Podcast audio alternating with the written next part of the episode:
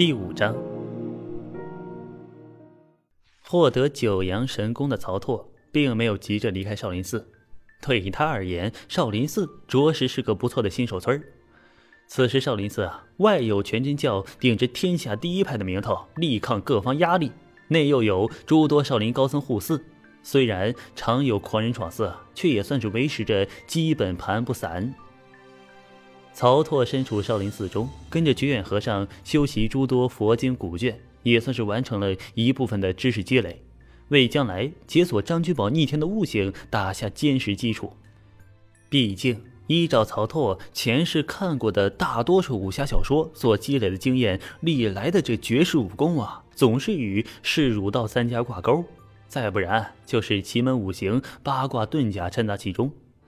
究其原因，可能是因为这所谓的修炼武功，特别是内功修炼，就是以一种独特的方式凝聚精气神三宝，以达到内养生机、外放伤人的地步。而儒道释三家把持有无数生民的精神文化教育啊，更有古往今来数不清的能人志士，将毕生心血灌注其中。后来者借用前人观念，打开途径，修筑武学法典啊，就等于是站在巨人的肩膀上，当然容易攀上高峰了，达到一个很不一样的高度了。相互之间的关联啊，就如同这理论物理和实用物理，而舍弃了这些，全凭一己之力，从无到有，其中难度可超乎想象了。如用现有文字写一本书不难吧？但如果从造字开始写书，那难度就超纲了。有了这样的思想觉悟，曹拓学习起佛家典籍来就没有半点不耐了。对于那些玄玄乎乎、涉及神话虚妄的内容，大多一沾就走。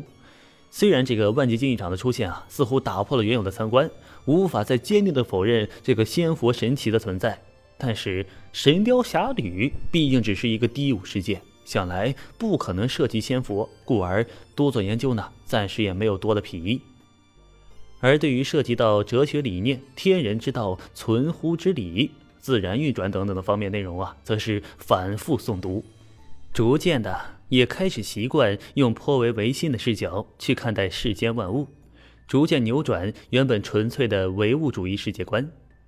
以张君宝的悟性，阅读理解起来基本没有半点难度，更何况呀，还有觉远和尚在一旁耐心的指点，更是让曹操的积累可谓是一日千里。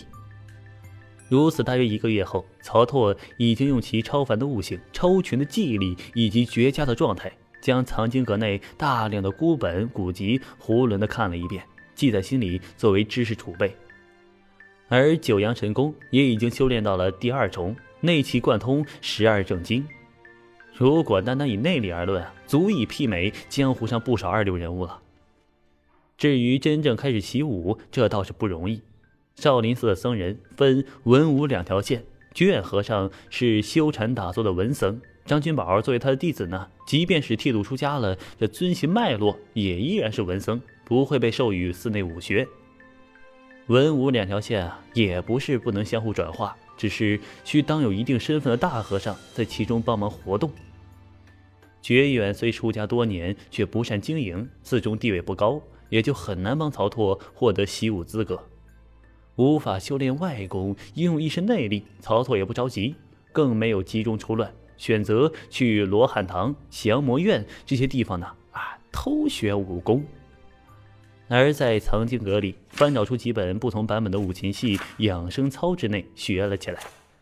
这所谓外功，多为打磨筋骨、活动气血、强壮体魄之用，再进一步就是合理的释放内气。结合筋骨气血之力，达到一加一大于二的效果。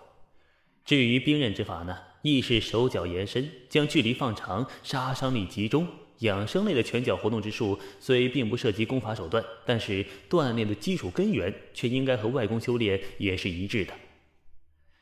张三丰百年创作太极拳，简化简化，不也成了养生拳吗？既然可以逆推。那自然也可以顺着方向，将这养生类的拳法招式进行顺势推演，从无中画出有来。曹拓心想，之所以啊，曹拓敢有这样的想法，还是笃信了自身现在的悟性。神雕侠侣中的张君宝，也就是得了部分九阳残篇，以及一个载有罗汉拳的铁罗汉，后竟以二者为武学根基，逐渐成了武林中的一代宗师。所以不否认啊，他后续放浪江湖的时候，定也收集获取过其他武学，但那也属于积累的一部分，其实质上与曹拓现在正做的没有本质区别。又半月。曹拓以三套不同的养生拳为基础，结合前世对形意拳和太极拳的一点模糊认知，创造了一套象形十二式以及简化养生版太极拳。前者呢，以模仿所见的十二种兽类的攻击姿态，将积蓄之势释放出去，获得内力与拳脚之力结合的力道。由于未曾和任何人印证，曹拓也无法确定自己创造出来的这套象形十二式究竟达到了什么程度。至于后者，就完全是玩笑之作了。太极拳的拳理太高，真要化为切实可用的武学招式，也需了解和学习大量的相关知识和触及核心的底蕴和领悟，并不是模拟出一两个动作形态，知道一些似是而非的口诀啊，便能完善完成的。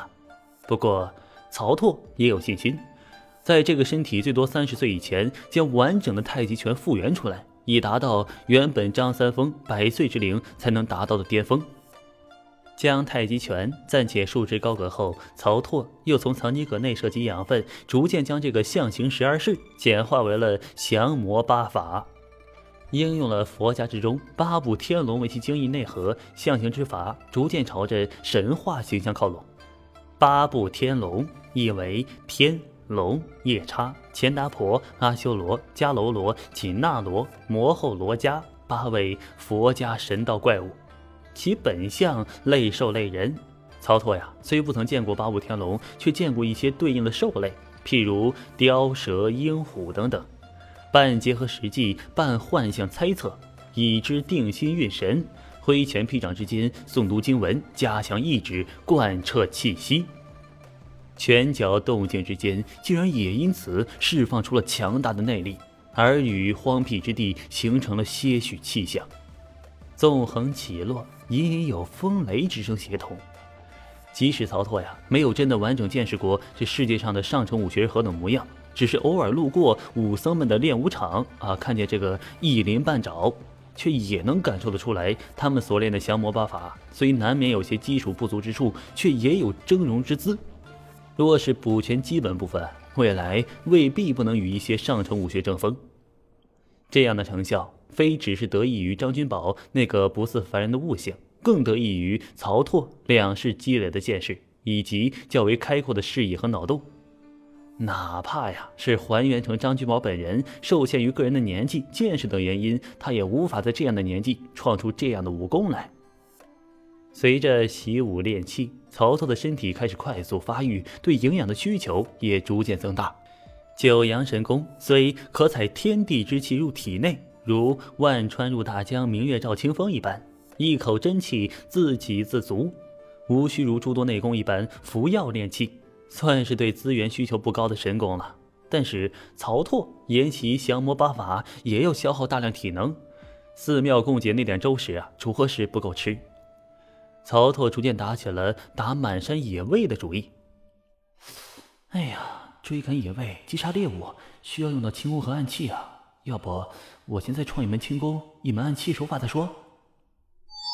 曹操这般想着，脑海中随随便便就同时模拟出了一套轻身提纵之术的行宫路线，以及一套以树枝、石子儿等物为依凭投掷的暗器手法。